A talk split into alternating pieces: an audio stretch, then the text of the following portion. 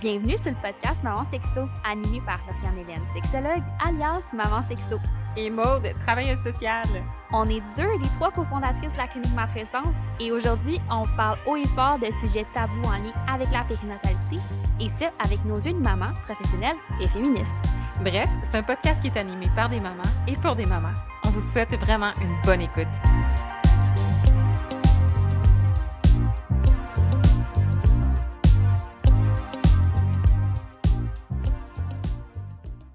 Allô tout le monde, bienvenue sur le douzième épisode du podcast Maman Sexo. Encore une fois, très heureuse de vous retrouver.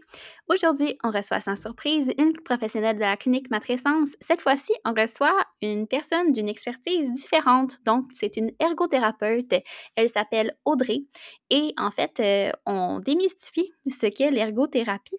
Audrey, en passant, elle va offrir des suivis individuels là, euh, en visioconférence, mais aussi à domicile au Saguenay. Euh, donc, en fait, justement, elle explique ce que ça mange en hiver, une ergothérapeute, euh, comment que c'est aussi pertinent dans la périnatalité d'avoir une ergothérapeute pour nous accompagner. On parle de la matrescence, on parle de l'allaitement, on parle de sujets tabous, en fait, mais aussi à quel point que c'est important de venir donner une visibilité à tout ça la crise identitaire, on va aussi la décortiquer. les occupations, mais qu'est-ce que c'est des occupations? La santé mentale, maternelle, bref, tellement de sujets intéressants et Audrey a une expérience, de, un bagage professionnel tellement riche. J'ai hâte que puissiez la découvrir. Donc, si vous voulez la découvrir aussi, vous pouvez aller voir son profil, bien évidemment. Et bien sûr, écoutez cet épisode de podcast très intéressant, très pertinent, comme d'habitude. J'ai hâte d'avoir votre feedback. Bonne écoute!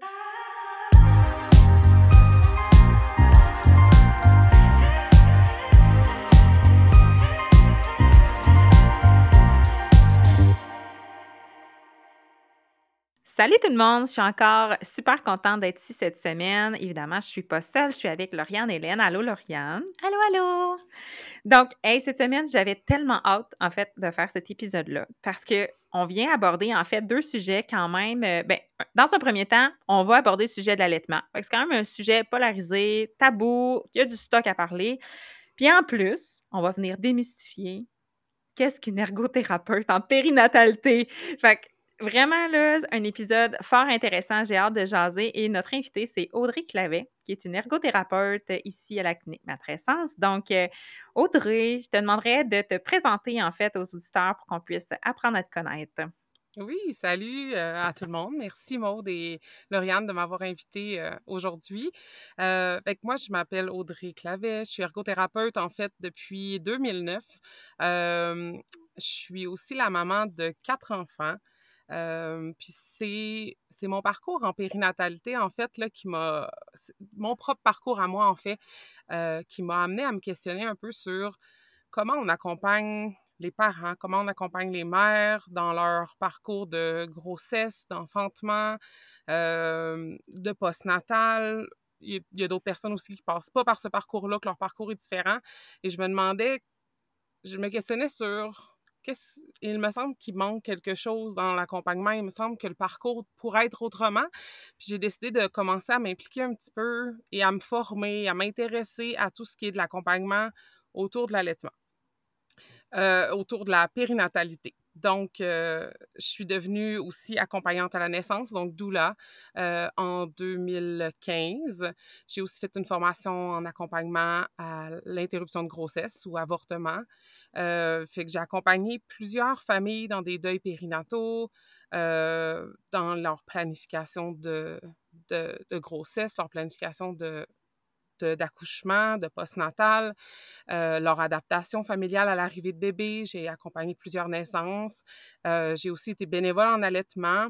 Puis, euh, en plus de ma pratique en fait d'ergothérapeute en, en, soins palliatifs, parce que moi, j'ai travaillé dans le fond pendant presque 12 ans en soins palliatifs à domicile comme ergothérapeute, donc en CLSC.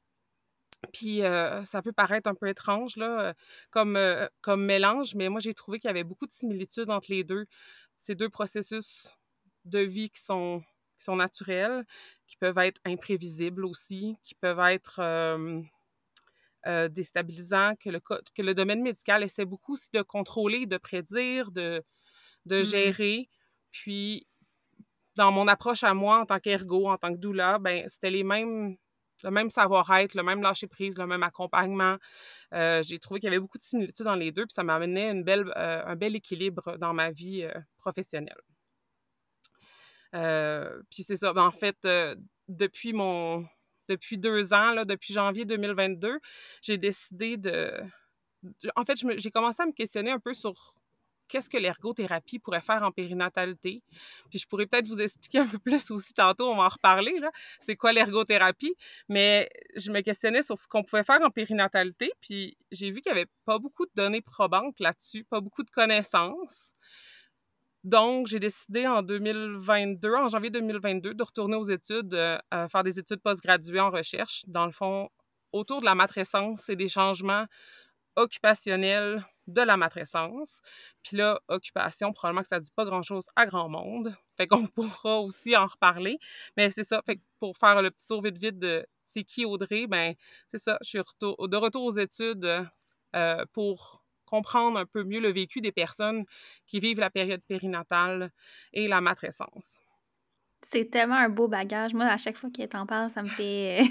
ça me jette à terre. Là. Je trouve que tu tellement de chapeaux en même temps, mais en même temps qui sont tellement pertinents puis euh, cohérents aussi les uns avec les autres. Là. Fait que, euh, bref, on est vraiment très chanceuse de t'avoir dans notre équipe. Merci beaucoup. Il y a comme un fil conducteur très logique dans ton parcours. Puis c'est comme si la périnatalité est venue à toi, puis de continuer d'aller vers ça, puis de continuer de te former, etc.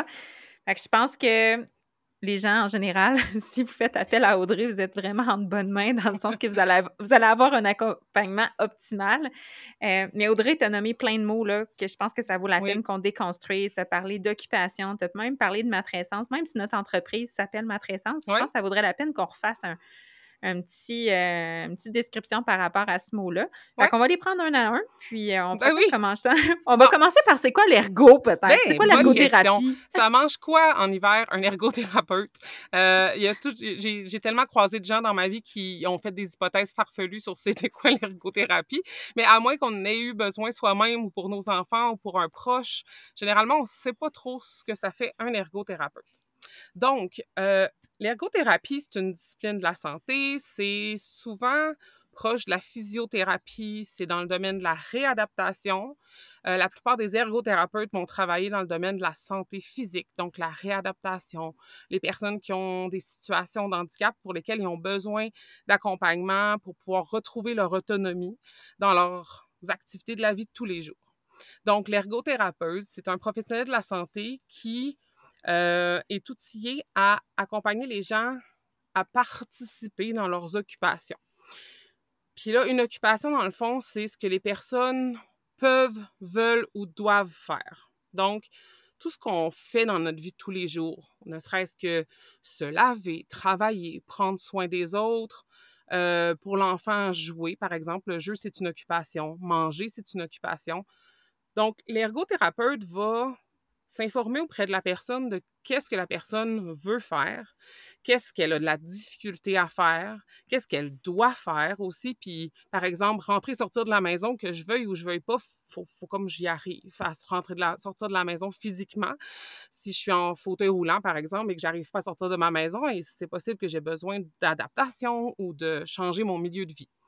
Euh, fait que ça, c'est en santé physique. En santé mentale aussi. Puis là, j'aime pas vraiment mettre ça dans deux silos différents, parce que la santé mentale et la santé physique, pour moi, c'est pas deux choses distinctes, mais bon. Fait avec des enjeux de santé mentale ou de bien-être ou d'anxiété ou ben, c'est aussi une question de choisir les occupations dans, dans lesquelles on a envie de mettre notre énergie, dans laquelle on a envie de mmh. s'engager. Y avoir accès aussi. Des fois, on peut choisir des occupations pour lesquelles on, c'est pas valorisé socialement ou on n'y a pas accès. Euh, quand on parle, tu sais, nous, dans, dans, nos, dans nos pays nordiques ou euh, on va dire dans, il y en a qui appellent ça le, le nord global, mais les pays qui sont plus industrialisés, ben on a accès pas mal à toutes les occupations qu'on veut faire, même si des fois il y a de la pression sociale sur certaines occupations. Mais il y en a pour, dans certaines places que ça peut être juste d'avoir accès à un logement, avoir accès à de la nourriture. Fait que, bref, c'est d'accompagner les gens à avoir accès aux occupations, regarder comment les personnes font ces occupations-là, qu'est-ce qui sont les défis en lien avec soit avec la personne ou avec son environnement, avec l'accès à ces occupations-là, les forces aussi de leur environnement, soit leur environnement social, leur environnement euh, physique, leur environnement, l'environnement institutionnel, la culture, puis voir comment on peut accompagner cette personne-là à faire les occupations, les activités qui sont signifiantes pour cette personne-là, ce que la personne souhaite faire. Est-ce que ça Mmh. fait du sens?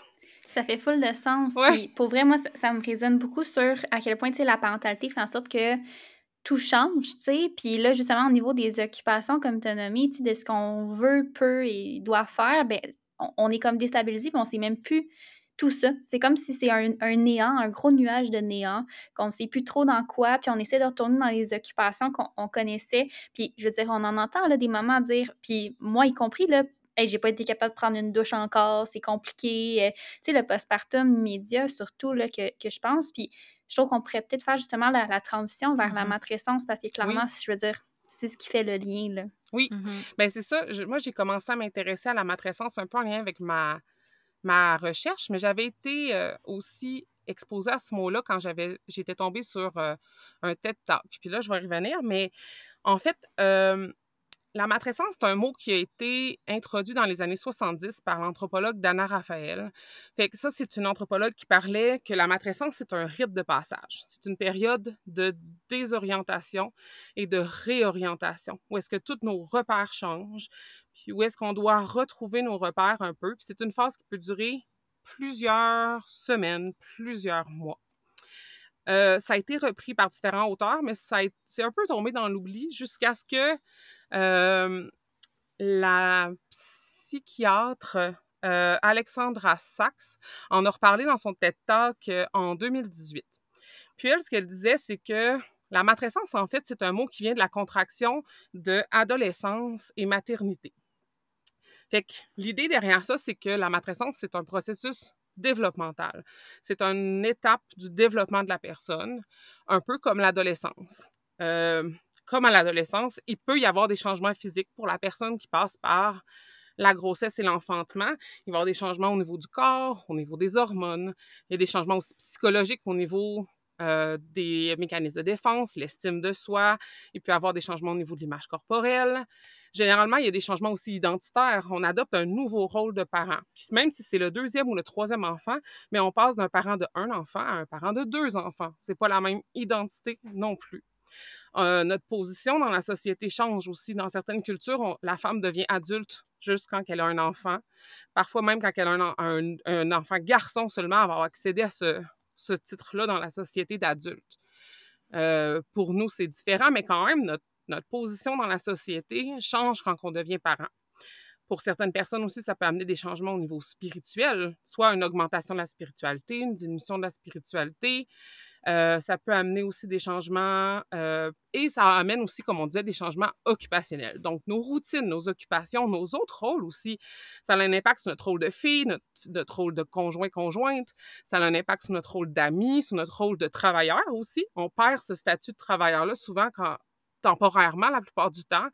D'autres fois, c'est différent, mais parfois par choix, parfois non. On arrête de travailler, donc tous nos autres rôles sont impactés. Et nos routines, nos occupations qu'on aimait faire avant sont souvent modifiées, arrêtées temporairement. On doit apprendre aussi plein de nouvelles occupations pour prendre soin de soi, pour répondre à nos besoins en tant que parents, mais aussi tout plein d'occupations qui sont partagées avec le bébé. Fait tout ce qui est en ne serait-ce que changer une couche. Si tu jamais changé de couche, ben il faut que tu apprennes à le faire. Puis si le bébé ben, donne un coup de pied en plein milieu de la, du changement de couche, ou bien qu'il y a du caca qui remonte jusqu'au milieu du dos, ben tu fais quoi avec ça? J'ai jamais vu ça, moi, du caca dans le milieu du dos. Bref, c'est un exemple pour dire que tout change, puis tout est à apprendre. Donc, dans la matrescence, une partie de ça, c'est tous les changements qui sont occupationnels.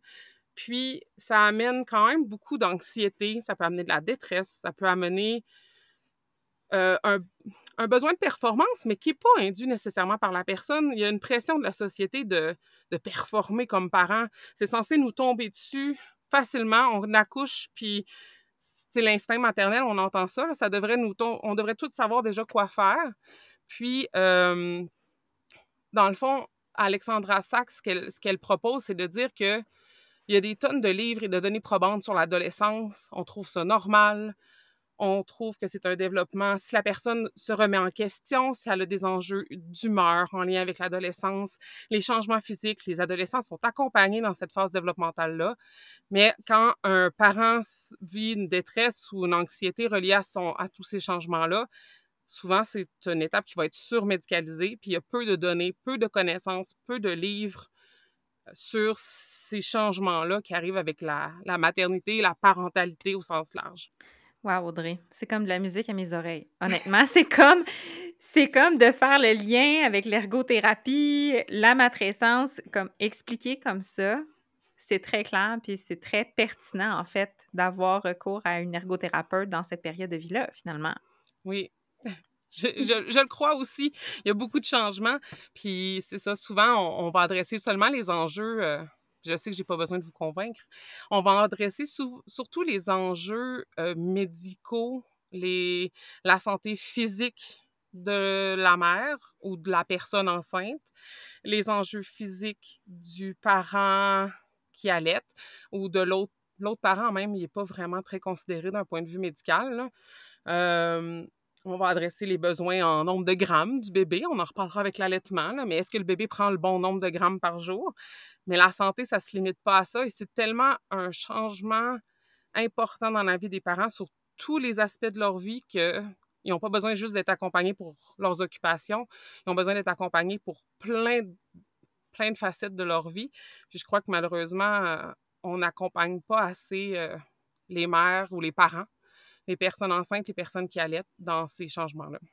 Mmh Mais tu tu parlais de l'adolescence, puis j'aimerais faire du pouce là-dessus. J'en ai de la clientèle adolescente, puis au niveau justement de la quête identitaire, j'aime leur expliquer que c'est comme s'il y avait plusieurs choix de casse-tête, que pendant leur enfance, ils avaient construit un casse-tête avec une, une couleur qui fitait avec leur état de vie, avec ce qui fitait avec eux à ce moment-là. Puis rendu à cette crise identitaire-là de l'adolescence, ben, oups, ils ont envie de découvrir d'autres types de casse-tête. Donc, ils vont commencer à faire un petit peu de rouge, un petit peu de vert, un petit peu d'orange. Euh, puis ça veut pas dire que, mettons, ils font un peu de casse-tête rouge, que c'est seulement lui qu'ils vont faire. Puis éventuellement, ils vont être capables de choisir la couleur qui leur convient le plus ou les couleurs qui les conviennent le plus. Puis c'est d'utiliser un peu les compétences. En fait, c'est d'utiliser les compétences qu'on a eues quand on était enfant, avec l'accompagnement qu'on peut avoir comme enfant, avec nos parents, comme adolescents, avec nos parents, les adultes significatifs. Puis là, ben, ça reste que c'est une crise identitaire, puis éventuellement, ben, on construit notre identité d'adulte. Puis là, on arrive dans la matrescence, qui est une autre crise identitaire, qui est un peu ce même concept-là quand on regarde à plusieurs casse-têtes qu'on a déjà construits, puis qui sont comme, ouais, non, finalement, moi, euh, le verre, ça fait plus avec ma vie en ce moment. Puis là, tu recommences avec ce pattern-là. Mais on n'est pas accompagné. Ou du moins pas beaucoup. Ouais, c'est vraiment une belle image. J'aime vraiment ça.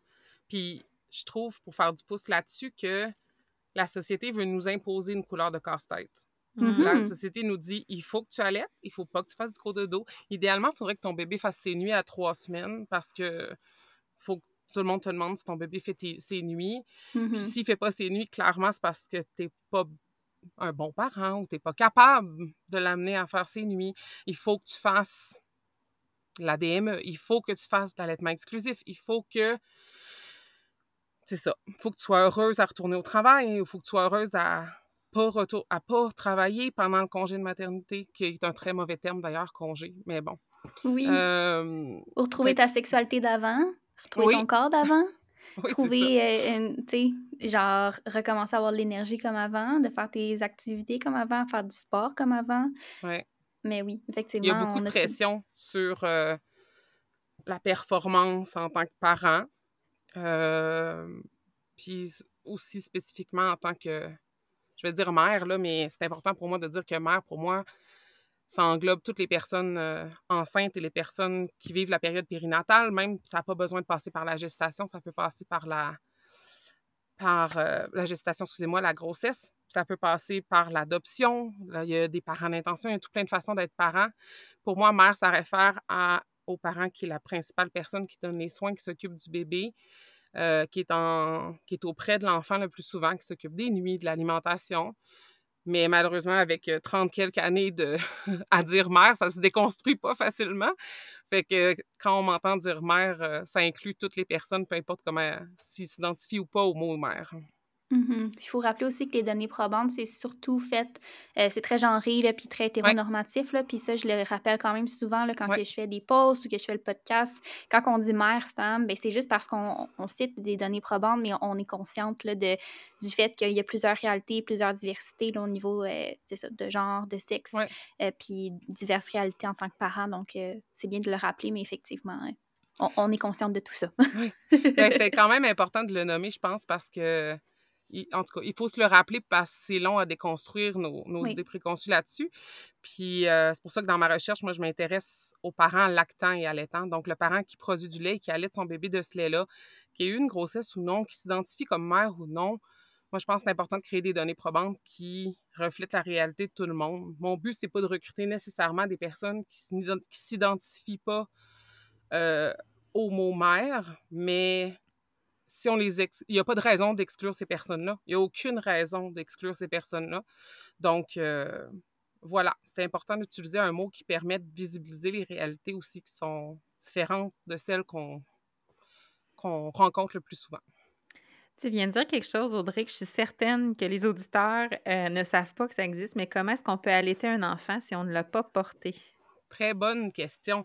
Euh, en fait, tu sais, pour être enceinte, c'est sûr que ça ça prend un utérus. Donc, euh, euh, mais encore là, pas seulement les femmes de, qui, sont, qui ont été assignées femmes à la naissance. En fait, pas seulement les femmes peuvent avoir un utérus. Donc, les personnes non-binaires peuvent avoir un utérus et les hommes trans aussi peuvent avoir des utérus. Si vous faites des recherches un petit peu, il y a quelques, quelques personnes qui, quelques hommes qui se sont enceintes, qui ont des profils sur les réseaux sociaux euh, qui peuvent, qui montrent un peu leur parcours là-dedans.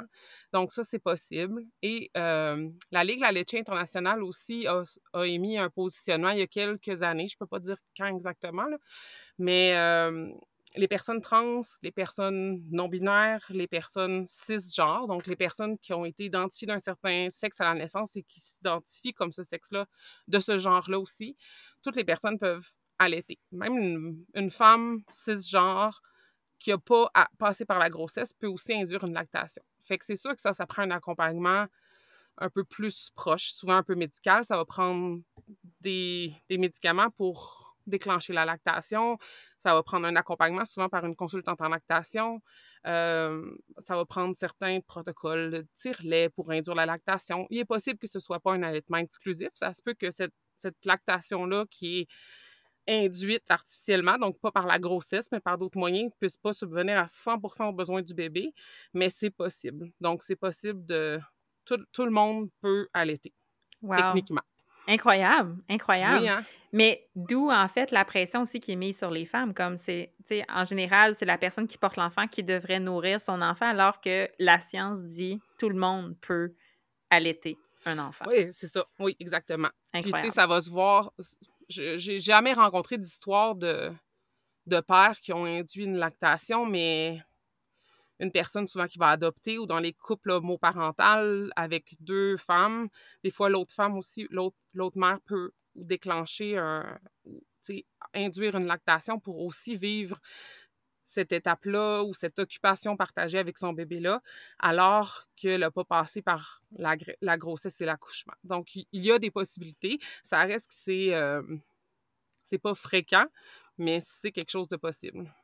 Si on rentre là, dans les, affaires, mettons les hommes qui allaitent, là, je tiens à dire que j'ai vu passer une étude que j'ai pluguée dans la bio, euh, un article en fait de, journal qui expliquait que, ou de radio si je me rappelle bien, euh, qui expliquait qu'il y avait justement des médicaments qui permettaient aux hommes d'allaiter. En fait, les hommes pourraient allaiter s'ils le voulaient, puis même que euh, préhistoriquement, si on peut dire, dans le fond, les hommes préhistoriques pouvaient allaiter aussi ah dans ce moment-là. Oui, dans le sens que c'était pas juste les femmes. Tu sais, les hommes ont aussi des glandes mammaires qui peuvent leur permettre d'allaiter, c'est juste moins développé.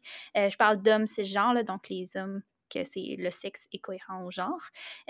puis dans le fond, la raison pourquoi est-ce que socialement en ce moment on le fait pas en Occident surtout, euh, ben c'est surtout parce que les hommes sont pas encore rendus là. Ils sont pas prêts à accepter ça parce qu'il y a des changements corporels aussi qui arrivent au sein. Donc socialement, c'est toute une question aussi d'image corporelle. Fait que, oui, il y a, non, il y a des études qui ont été faites qui ont, qui ont parlé justement que les hommes pouvaient être lactants. Donc, euh, homme, c'est le genre. Fait que, ouais, je, trouve que c'est intéressant, là. ben, il existe des histoires un peu anecdotiques d'une époque, euh, mettons, il y a quelques centaines d'années, où est-ce que, à cause d'une famine, une guerre, la, le bébé est pas avec son... la mère est décédée, admettons, puis à force d'entendre le bébé pleurer, le père met le bébé au sein, puis il était capable d'induire une lactation par les pleurs du bébé. Puis il y a aussi, je sais que les, là, je vais peut-être me tromper parce que c'est pas frais à ma mémoire, les noms des hormones et tout. Mais si je me trompe pas, euh, chez l'homme, un cancer ou une tumeur à la glande pituitaire, qui est la glande qui crée de l'adrénaline. L'adrénaline, si elle n'est pas produite, dans le fond, ça va permettre de produire de la prolactine. Donc, les personnes qui ont ce type de cancer-là se mettent à produire du lait. Donc, c'est même pas farfelu, là. C'est possible. C'est juste que le balancement hormonal des hommes fait en sorte qu'ils produisent pas de lait. Puis on s'entend qu'ils passent pas par la lactation. Donc, euh, ce qui induit la montée laiteuse, c'est le placenta qui sort. Mais c'est possible. Ils ont tout l'appareil hormonal, les glandes mammaires. Le sein peut être un sein allaitant. Non, c'est ça. C'était pas le sujet, mais quand même, c'est intéressant de faire une parenthèse. Mais si on revient, en fait, Audrey, un peu euh, au, au, lien entre l'ergothérapie et l'allaitement, en fait, qu'est-ce qui fait que tu as décidé de te pencher plus sur ce sujet-là, en fait, dans tes études, parce que c'est quand même important d'en parler. Oui, mais ben, c'est une bonne, euh, une bonne question. Euh, l'ergothérapeute, de façon, mettons, classique, va s'intéresser à la capacité à la personne à s'alimenter dans toutes les sphères de la vie, mais pas beaucoup à l'allaitement. Il va y avoir des ergothérapeutes, en fait, dans les hôpitaux pour les bébés qui sont hospitalisés, les bébés prématurés, pour développer le, la succion chez le bébé, mais c'est vraiment centré sur le bébé. Bien sûr, il va y avoir des accompagnements au niveau de la mère pour peut-être le positionnement, pour les aides techniques, si la personne a besoin, par exemple, d'une d'une tétrelle, d'un tire-lait particulier, d'un dispositif d'aide à l'allaitement. Euh, que les ergothérapeutes vont faire ça dans des contextes qui sont médicaux, où est-ce que le bébé a des enjeux médicaux, qui a besoin d'accompagnement. Mais ça reste que c'est une, ben, c'est une occupation, puis on a, les ergothérapeutes accompagnent pas beaucoup l'allaitement que je vais dire normal. Puis là, j'essaie de pas utiliser ce mot-là, mais là, mon cerveau en trouve pas d'autres. Fait qu'on va dire non médicalisé ou qu'il n'y a pas d'enjeu médical qui nécessite d'attention et de supervision médicale.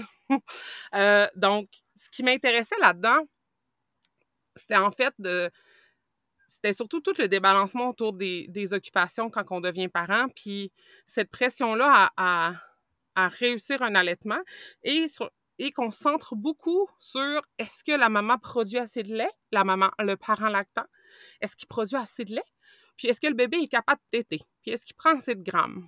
Mais c'est pas juste ça l'allaitement.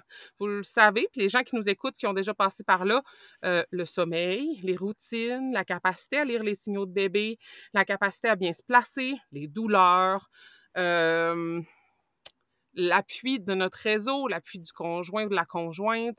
Il y a beaucoup de choses. C'est complexe, l'allaitement. C'est pas juste une bouche d'un bébé sur un mamelon. C'est plus compliqué que ça. Puis, dans mes études, j'avais comme un intérêt euh, intuitif là-dessus. Puis à date, quand j'ai fait ma recension des écrits, puis j'ai été voir qu'est-ce que la littérature en disait, bien sûr, en ergothérapie, dans les sciences de l'occupation, il n'y avait pas beaucoup d'informations à partir de la perspective des personnes qui vivent la période périnatale. Mais euh, dans les autres domaines où est-ce que j'ai un peu pu, j'ai pu lire un petit peu sur la transition au rôle parental, donc qu'on pourrait appeler la matrescence, c'est plus, c'est plus global que juste un nouveau rôle, mais cette donc, transition à un nouveau rôle et le vécu d'allaitement, c'est que euh, les personnes qui apprennent à allaiter, donc dans leur apprentissage et le développement de leur capacité en allaitement, quand les personnes se perçoivent comme incompétentes ou pas de pas être bons en allaitement ou qui perçoivent que leur vécu d'allaitement est négatif, c'est directement relié à leur perception de comment ils se sentent comme mère ou comme parent un allaitement qui va pas bien, de la perception de la personne, va équivaloir dans sa tête à je suis incompétent dans mon nouveau rôle, je suis pas une mère, je suis pas une bonne mère, je suis pas un bon parent. Donc, c'est l'occupation qui est le plus reliée à cette identité parentale-là. Il y a beaucoup de pression pour allaiter, puis le principal, dans le fond, accompagnement qu'on va offrir aux parents, ça va être surtout pour combien de fois l'allaitement a eu lieu dans la journée, combien de minutes le, la maman, le bébé a bu, combien de grammes par jour le bébé prend? Puis une fois que ça, c'est correct, ben c'est tout. Il n'y a, pas d'accompagnement sur comment est-ce que je fais pour mieux apprendre. Mon bébé passe une heure par une heure au sein, ça revient aux heures et demie, mais il prend pas assez ces nombres de grammes. Pourquoi? Euh, pourquoi est-ce que ça marche pas? Euh, comment est-ce que je peux mieux comprendre les signaux de mon bébé? Plus on est sur les minutes, sur les grammes, plus on, éloigne le parent d'apprendre à observer la situation, apprendre à allaiter, à observer le bébé. Euh, on, l'amène, on, le sort de son engagement dans son occupation partagée avec le bébé. On le met sur des chiffres, sur des balances, sur des montres, sur des applications pour compter le nombre de minutes. Puis là, je dis ça parce que même moi, j'ai fait ça, mon premier bébé, j'avais une application qui comptait le nombre de minutes de chaque sein pour être sûr de donner euh, le bon nombre de minutes, mais je regardais pas mon bébé. J'apprenais pas à, à allaiter. J'étais, j'étais pas du tout là, là c'était à ce moment-là, c'était ma, ma, ma marraine d'allaitement qui, qui gentiment a pris mon téléphone et a dit Regarde, arrête de regarder ton téléphone. Regarde, regarde ton bébé. Puis c'est là que j'ai commencé à essayer d'apprendre à lire mon bébé. Fait que bref. Vraiment intéressant, Audrey. En fait, tu sais, ce que tu nommes, c'est que tu as envie dans ta pratique d'accompagner tous les allaitements. Peu importe leur forme, peu importe le ressenti du parent, peu importe comment va l'allaitement, c'est un peu ça, c'est on va prendre le temps de regarder c'est quoi les préoccupations du moment, puis je vais vous accompagner là-dedans. Pas besoin d'avoir un enfant avec des soins médicaux spéciaux ou un parent extrêmement blessé. On n'est pas là, là. C'est j'accompagne tous les allaitements, puis pour vous amener à vous être, confortable finalement aussi dans ce rôle-là, dans ces occupations-là, là, qui prennent beaucoup de temps. On s'entend, Allaiter, c'est comme une job à temps plein. C'est une job à temps plein. Puis on on a le message des fois que l'allaitement, c'est naturel. C'est ce qui devrait être... Euh, c'est naturel, c'est ce que la nature a prévu pour nous. Oui, c'est ce que la nature a prévu pour nous. Mais j'ai déjà entendu une phrase qui a fait beaucoup de sens pour moi. Je, m'excuse à la personne qui a dit cette phrase-là, je me souviens plus c'est qui. Mais l'allaitement, c'est naturel comme apprendre à marcher et non pas comme respirer. Puis là, je prends mm-hmm. quelques secondes de pause parce que c'est pas vrai que dès que la première fois que le bébé va au sein, les parents sont outillés, sont compétents en allaitement. Ça s'apprend. On va tomber, on va se planter. Puis on va faire des choix différents. Puis chaque enfant apprend à marcher pas au même moment, pas de la même façon. Il y en a qui passent par le quatre pattes, il y en a qui passent pas par le quatre pattes. Il y en a qui vont se planter, il y en a qui vont se lever debout, vont partir à marcher, puis ça va bien aller du premier coup. Il y en a qui vont se planter toutes les heures pendant des semaines. Ben, c'est ça aussi apprendre à, à, allaiter. Puis à un moment donné, on a le droit de se dire est-ce que ça colle à ce que moi j'ai envie de faire? Est-ce que je veux faire de l'allaitement exclusif? Puis si c'est ça, go à fond l'allaitement exclusif. Puis même si tu as des gerçures, des mastites, des canaux, des canaux bouchés, peu importe les enjeux, un bébé qui est, qui est un peu plus endormi au sein, les, des, peu importe le, portrait, on pourrait, on pourrait tous les nommer, il y en a des tonnes de situations. Il y a autant de possibilités d'allaitement que de diade par enfant. Vous le savez aussi, là, probablement, même quand on a le même parent puis qu'on allait un nouveau bébé, c'est d'autres enjeux. On réapprend à allaiter encore. Là. On n'est pas, le, on pas le même parent, en fait. On a changé. Là. Mais, tu sais, chaque diade d'allaitement est différente, puis les besoins changent, puis on a le droit de se questionner aujourd'hui, est-ce que j'ai encore envie? Je, moi, je voulais faire de l'allaitement exclusif, mais c'est-tu encore ça que je veux faire? Je suis fatiguée, il est arrivé X, Y, Z dans ma vie. Euh, là, j'aurais plus envie de faire du tir allaitement pour X, Y raison. J'ai pas envie d'avoir bébé au sein, ça me convient pas. Ou j'ai envie de faire de l'allaitement mixte parce que je, je me sens je le sens pas, l'allaitement exclusif, ça me, ça me ressemble pas peu importe la décision de la personne, premièrement, cette décision-là, pour moi, c'est important qu'elle soit éclairée. Donc, c'est quoi les impacts? C'est quoi les, avantages et les inconvénients du choix? Puis après ça, on fait comment pour arrêter d'allaiter ou comment on fait malgré tous les enjeux pour continuer à allaiter? Qu'est-ce qu'on peut faire? Comment on peut mobiliser notre village, notre réseau? Comment on peut faire autrement notre routine? Comment on peut aménager notre environnement à la maison pour que l'allaitement soit plus facile, que la nuit, ça soit moins difficile. Ne serait-ce que des fois, là, ça peut paraître ridicule, mais des pyjamas à boutons versus un pyjama à zipper, ben tu viens de sauver deux minutes dans ta nuit à chaque fois que le bébé se réveille. Non, mais ça a l'air de rien, mais tu sais. Ah non, non, fait vécu chez nous aussi, là, la main. Je comprends. mais tu sais, ça peut être des choses comme ça, mais de valider aussi que c'est un choix, tu as le droit. C'est pas parce que la société dit, c'est pas parce que les recommandations de l'OMS ou du Santé Canada, c'est d'allaiter exclusivement que toi, tu es obligé. Moi, je tiens beaucoup à ces recommandations-là parce que je pense que la, la société, le système, le gouvernement, le système de santé doit mettre tout en place pour favoriser l'allaitement exclusif. Ce qui n'est pas le cas quant à moi. Donc, des consultantes en lactation disponibles, des médecins informés, formés sur ce que c'est l'allaitement, des infirmières formées et informées sur ce que c'est l'allaitement, à accompagner des allaitements des ergothérapeutes en allaitement, mais ça serait aussi des orthophonistes pour la déglutition, par exemple, s'il y a des enfants qui ont des, besoins à ce niveau-là. Mais la personne, la personne, elle a le droit de faire le choix qu'elle veut. On le sait tous aussi, par exemple, que la salade, c'est meilleur que la poutine. Mais ben oui, mais je mange de la poutine des fois. Une fois qu'on le sait, c'est quoi le bon, le... pas le bon choix. Une fois qu'on sait c'est quoi le meilleur choix au niveau nutritionnel, il n'y a personne qu'on a besoin de convaincre pour ça. Ça se peut quand même que ça ne soit pas l'allaitement exclusif qu'on veuille faire. Ça se peut aussi que ça soit l'allaitement exclusif non écourté jusqu'à, selon, euh, selon les anthropologistes, j'avais déjà vu que j'ai déjà fait des conférences sur l'histoire de l'allaitement, puis euh, l'âge d'allaitement, euh, l'âge de sevrage naturel chez l'humain, ça serait entre 4 et 7 ans. Bon, peu de gens se rendent jusque-là, mais ça existe comme option. Fait que c'est d'accompagner les gens à faire des choix qui sont aussi en dehors de la norme, valider que c'est possible et aider les personnes à avec leurs forces, les forces de leur milieu, puis leurs défis, leurs difficultés à, à accomplir cette ce choix occupationnel-là. Mm-hmm. Il y a beaucoup d'incohérences et d'ambivalence hein, par rapport à l'allaitement qu'on oublie de mettre ça de l'avant. On oublie avec, à, cause que justement la société démontre l'allaitement comme quelque chose de, simple, naturel, instinctif, alors que c'est un apprentissage, comme tu l'as nommé Audrey, c'est un apprentissage d'apprendre d'allaiter, mais non seulement comme personne qui allaite, mais aussi comme le bébé apprend à mm-hmm. allaiter. C'est deux personnes qui apprennent à se connaître. Puis justement, on se fait apprendre à quel point que justement ça devrait être instinctif, qu'après ça, on arrive, l'allaitement pif, paf, pouf, finalement, c'est quelque chose de très, très, très structuré. Puis comme tu disais, tu sais, euh, on time, on se réveille, l'infirmière qui ouvre la lumière, ah oui, let's go, allait ton bébé, que là, OK, mais je pensais que c'était instinctif, finalement, ça ne l'est pas, il faut respecter des normes, des grammes, puis après ça, tu, essaies de retrouver un équilibre dans tout ça, puis tu vis de l'ambivalence parce que, bon, c'est ce qui est euh, mis de l'avant dans la société. Pour finalement, la société te juge quand tu allaites en, en public. Tu il y a comme plein d'ambivalence que c'est, tu sais plus comment te retrouver comme parent quand tu es dans une expérience d'allaitement parce que tu as des commentaires positifs, des commentaires négatifs, puis à un moment donné, c'est de t'écouter toi comme personne qui allaite.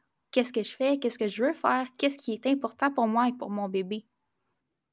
Puis, je ferais aussi peut-être même une parenthèse sur la pression sociale qu'on a parlé aussi à allaiter. Il y en a pour qui c'est même pas une option, c'est même mm-hmm. pas quelque chose qu'ils désirent faire, mais là, la pression de oui, mais c'est vraiment la meilleure chose pour ton bébé. Donc, si tu veux être la meilleure mère pour ton enfant, il faut absolument que tu allaites exclusivement.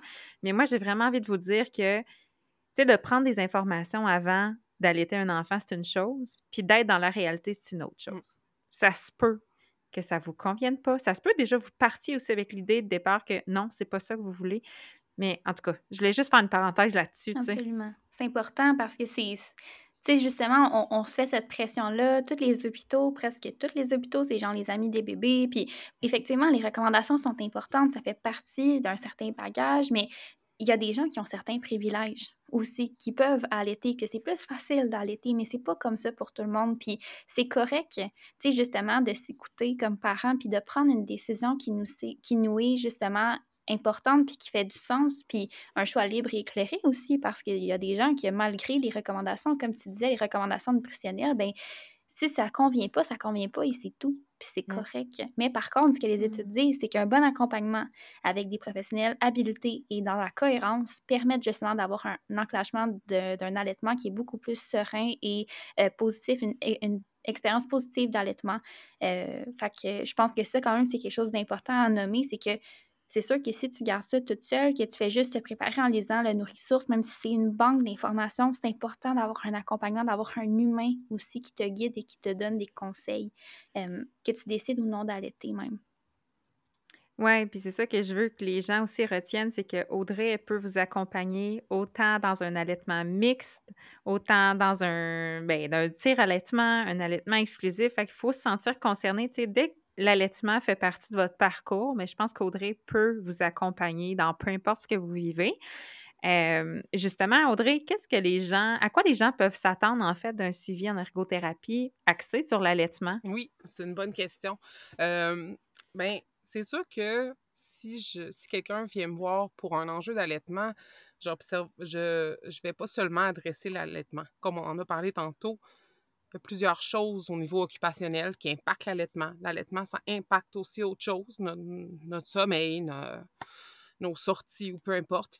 C'est sûr qu'une évaluation en ergothérapie pour l'allaitement va aussi faire le tour un peu des autres occupations partagées avec bébé, le réseau un peu de la mère, qu'est-ce qui la soutient, c'est quoi ses forces ou c'est quoi les enjeux qu'il y a autour d'elle. Euh, ça va regarder les routines, peut même regarder pour les, routines de sommeil, comment accompagner le bébé, la famille à retrouver un, peu de sommeil euh, dans, dans, leur, euh, dans leur routine. C'est sûr qu'une évaluation en ergothérapie va durer peut-être une ou deux rencontres d'évaluation. Puis par la suite, ben, en fonction de ce qui est important pour la personne, des occupations, des activités dans lesquelles elle veut, elle veut être plus outillée ou elle veut les changements qu'elle veut avoir dans ses occupations, dans les occupations partagées avec son bébé, ben on pourra avoir une à cinq rencontres, par exemple, par la suite, ou, ou plus, tout dépendant s'il y a beaucoup d'enjeux à, à, aborder, pour pouvoir aider à faire des changements, puis à, à outiller les parents pour que l'allaitement se passe bien.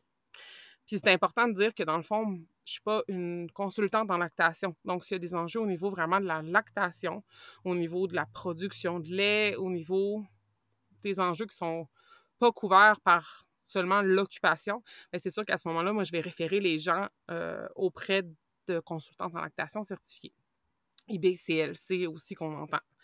Euh, donc, euh, si aussi le bébé a des enjeux médicaux, des enjeux développementaux, c'est sûr que moi, je ne fais pas l'évaluation du bébé en tant que tel. Le bébé fait partie de la diade, fait partie de l'allaitement. On va, on va regarder comment on peut aider le bébé à apprendre à allaiter aussi, mais c'est l'occupation de la mère, dans le fond, qui, pas qui m'intéresse, mais que je vais aborder en, évaluation. Si les bébés ont des, des, enjeux au niveau développemental, au niveau des, des retards de développement important ou des bébés grandement prématurés. Il y a d'autres ressources en ergothérapie. Il y en a beaucoup d'autres ressources en ergothérapie qui s'occupent déjà de ça, l'évaluation du bébé. Fait que c'est sûr que ces familles-là, je vais les référer aussi vers d'autres euh, ergothérapeutes. Donc, ça, c'est grosso modo, c'est justement en lien avec l'allaitement, mais tu as parlé tantôt des routines. Puis je pense que les routines que tu allaites ou pas, je pense que ça fait partie aussi de la vie d'un parent tout court. Euh, je pense à des parents qui vivent beaucoup d'anxiété avec ce nouveau rôle-là, qui parfois l'anxiété peut mener à, ben, à soit choisir certaines actions ou à ne pas faire certaines choses dans son rôle parental. Bref, est-ce que vous avez un rôle pertinent en lien avec l'anxiété oui. Euh, dans les routines parentales? Oui, bien sûr. Des fois, ça peut être, comme, peu importe comment on l'appelle, l'anxiété ou le stress, ou euh, ça n'a pas besoin d'être un, un diagnostic de trouble anxieux ou de dépression. Mais des fois, l'idée de d'allaiter ou l'idée des routines ou le fait que le bébé va se réveiller ou Sortir de la maison. même sortir de la maison. Ou de se ramasser seul avec bébé aussi. Des fois, le retour au travail de l'autre parent peut générer beaucoup mm-hmm. d'anxiété, tout dépendant comment se fait la répartition des tâches ou de la charge mentale. J'ai bien aimé votre épisode sur la charge mentale d'ailleurs. fait que tout dépendant comment se fait euh, la répartition, ça peut créer de l'anxiété. Euh, ces émotions-là sont très valides. Beaucoup, beaucoup, beaucoup. Une majorité de parents passent par ces phases-là. Puis ça peut un peu réduire notre capacité, on va dire émotionnelle, intellectuelle, notre capacité de s'engager ou de participer dans les occupations partagées avec bébé. On peut trop, ça même donner un bain peut devenir anxiogène, allaiter peut devenir anxiogène si à chaque fois je mets bébé au sein, mon anxiété monte et je suis pas capable de rentrer en contact avec mon bébé, parce qu'on le sait, l'allaitement, ça répond pas seulement aux besoins nutritionnels du bébé, ça répond aussi à d'autres besoins de se calmer, de boire, l'attachement, euh, le poids-peau. On pourrait parler de tous les bienfaits de ces choses-là. Il y a plein d'autres endroits qui en parlent bien aussi, mais si un parent n'est pas disponible dans l'allaitement, ben ça, ça peut nuire aussi au développement au, bébé, à s'autoréguler. Il y a plusieurs autres choses autour de l'allaitement. Et l'allaitement n'est pas essentiel pour que le bébé se développe, puis l'allaitement n'est pas essentiel pour que le bébé s'attache à son parent. Ce qui est important, c'est un parent qui est bien dans ses préoccupations avec le bébé. C'est pas juste d'être physiquement disponible, c'est aussi d'être bien quand on est avec bébé. Fait que l'ergothérapeute peut accompagner le parent à identifier qu'est-ce qui déclenche l'anxiété dans les routines, puis aussi aider à développer des, des compétences, développer des capacités, à apprendre à observer son bébé, savoir qu'est-ce que, comment le bébé interagit, qu'est-ce que le bébé a besoin. Les bébés qui ont aussi euh, des coliques, j'aime pas ce mot-là, euh, des pleurs inexpliquées, ben on peut essayer de trouver c'est quoi la cause des pleurs inexpliquées, puis euh, accompagner le développement des compétences parentales à, à lire son bébé. C'est lui l'expert du bébé, mais on peut aider à ce que la personne devienne encore plus experte à lire son bébé puis à diminuer le niveau d'anxiété quand la personne se retrouve seule ou elle doit sortir avec euh, son enfant. Oui. J'aime rappeler aussi que, qu'est-ce que tu as dit, Audrey, la majorité des parents vont vivre justement des défis. puis on le, répète souvent dans notre podcast que ben, le monde de de la parentalité, ça n'existe pas. C'est que tout le monde en vit des défis. En tout cas, la majorité va en vivre des défis. Puis justement, il faut arrêter de juste écouter le discours social du parent parfait parce qu'il n'y en a pas de parent parfait, puis tout le monde va en vivre des défis euh, à des niveaux différents du moins, mais quand même, ça arrive. Puis c'est important de pouvoir se donner le droit de lever la main puis de demander de l'aide parce que ça se peut que ce soit pas que tu es en détresse, mais juste que tu as de la misère à reprendre le beat de ta vie, puis que tu as besoin de quelqu'un pour t'aider à mettre en place tes idées, puis tes activités, puis juste faire du sens, parce que tu es dans un brouillard de nouvelles crises identitaires, puis mmh des fois, d'essayer de, je reviens au casse-tête, mais d'essayer de faire plusieurs casse-têtes à la fois, ben maintenant, c'est too much, là. oui. Ben, c'est ça, des fois, on a tellement de choses à apprendre, il y a tellement d'éléments qui changent dans notre vie que des fois, c'est difficile de savoir par où le prendre, de savoir comment prioriser, qu'est-ce qu'on priorise. C'est, la montagne est tellement grosse que par où je commence à la monter, ma montagne, des fois, ça, peut être essentiel d'être accompagné. Si, euh, puis, tu sais, on, on, parlait de normaliser les émotions, là, la dernière fois que j'ai lu des données probantes là-dessus. Ben, il y a les données probantes qui parlent de troubles anxieux et de dépression. Ce serait un parent sur sept qui vit une dépression périnatale, un père sur dix aussi. Mais si on parle, mettons, des émotions qui sont pas dans le domaine de la dépression, des troubles anxieux, là. Hein? Pathologique. Oui, pathologique.